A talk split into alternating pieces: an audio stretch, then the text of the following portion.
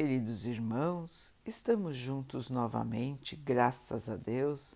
Vamos continuar buscando a nossa melhoria, estudando as mensagens de Jesus, usando o livro Fonte Viva de Emmanuel, com psicografia de Chico Xavier. A mensagem de hoje se chama Autolibertação. Nada trouxemos para este mundo e manifesto é que nada podemos levar dele. Paulo 1 Timóteo 6, 7 Se desejas emancipar a alma das algemas escuras do eu, começa o teu curso de autolibertação aprendendo a viver como possuindo tudo e nada tendo, e com todos e sem ninguém. Se chegaste à terra na condição de um peregrino necessitado de aconchego e socorro, e se sabes que te retirarás dela sozinho, resigna-te a viver contigo mesmo, servindo a todos em favor do teu crescimento espiritual para a imortalidade. Lembra-te de que, por força das leis que governam os destinos, cada criatura está ou estará em solidão a seu modo, adquirindo a ciência da autossuperação.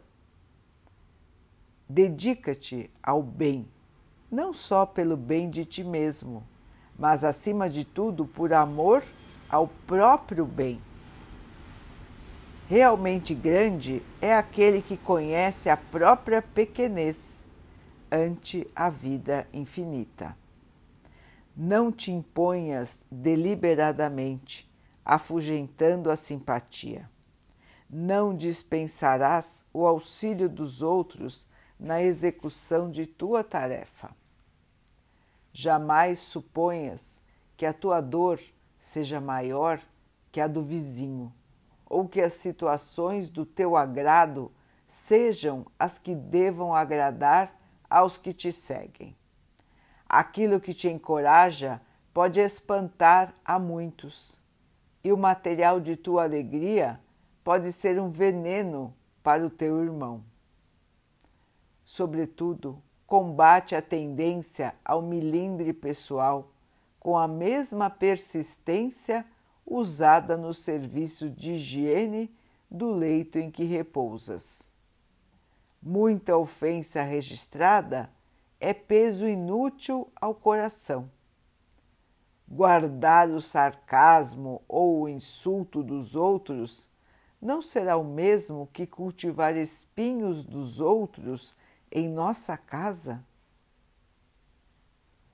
Acalma a mente cada manhã e segue para diante, na certeza de que acertaremos as nossas contas com quem nos emprestou a vida e não com os homens que a desperdiçam. Deixa que a realidade te auxilie a visão e encontrarás a divina felicidade do anjo anônimo, que se confunde na glória do bem comum. Aprende a ser só para seres mais livre no desempenho do dever que te une a todos, e de pensamento voltado para o amigo celeste que abraçou o caminho estreito da cruz, não nos esqueçamos da advertência de Paulo quando nos diz que, com relação a quaisquer patrimônios de ordem material, nada trouxemos para este mundo e incontestável é que nada podemos levar dele. Meus irmãos, estamos aqui de passagem.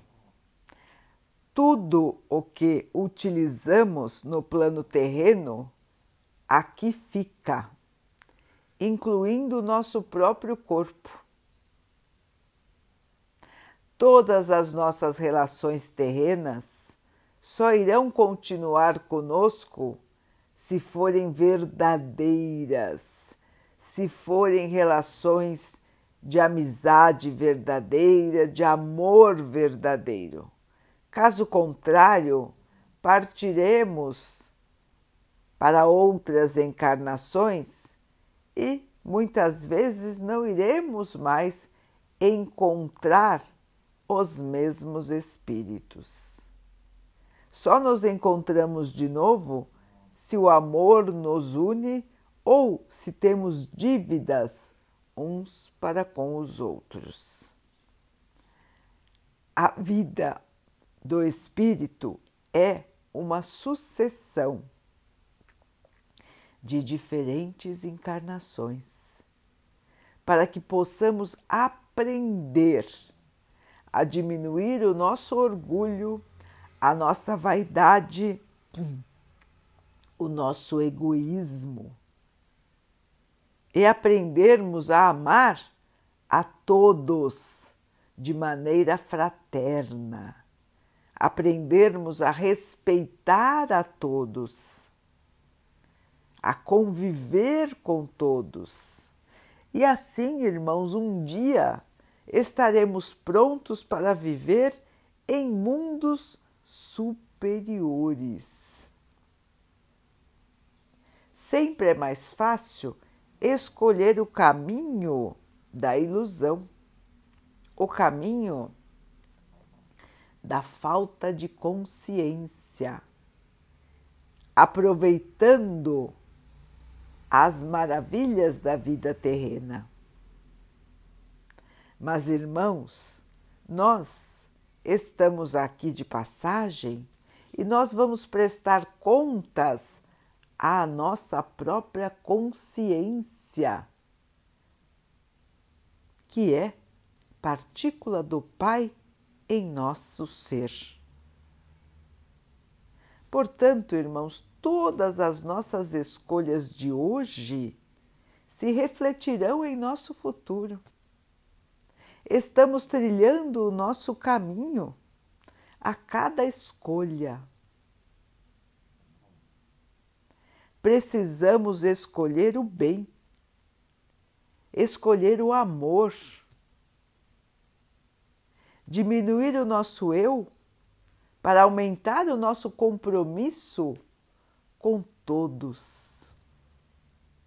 O nosso compromisso maior com o amor, com a tolerância, com o respeito, com a luz. O Mestre entregou sua vida num sacrifício extremo para nos mostrar como é, ou melhor, como deve ser estar aqui na Terra.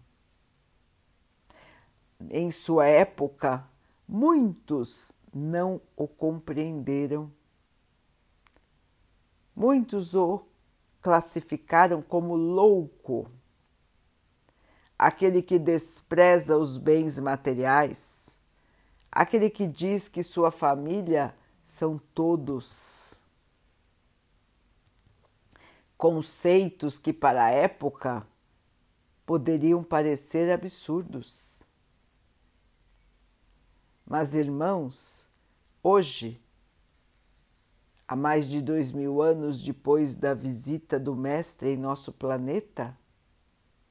Quantos ainda acham que esses conceitos são absurdos? Quantos ainda não acreditam? E a maioria, a grande maioria, ainda não consegue segui-los. Ainda nos falta um longo caminho, irmãos para a purificação de nossos espíritos. Mas é somente com a persistência que nós vamos mudar. Persistência, fé, esperança e muito trabalho. Este é o caminho de nossa purificação, irmãos. Este é o caminho para que possamos aprender a amar.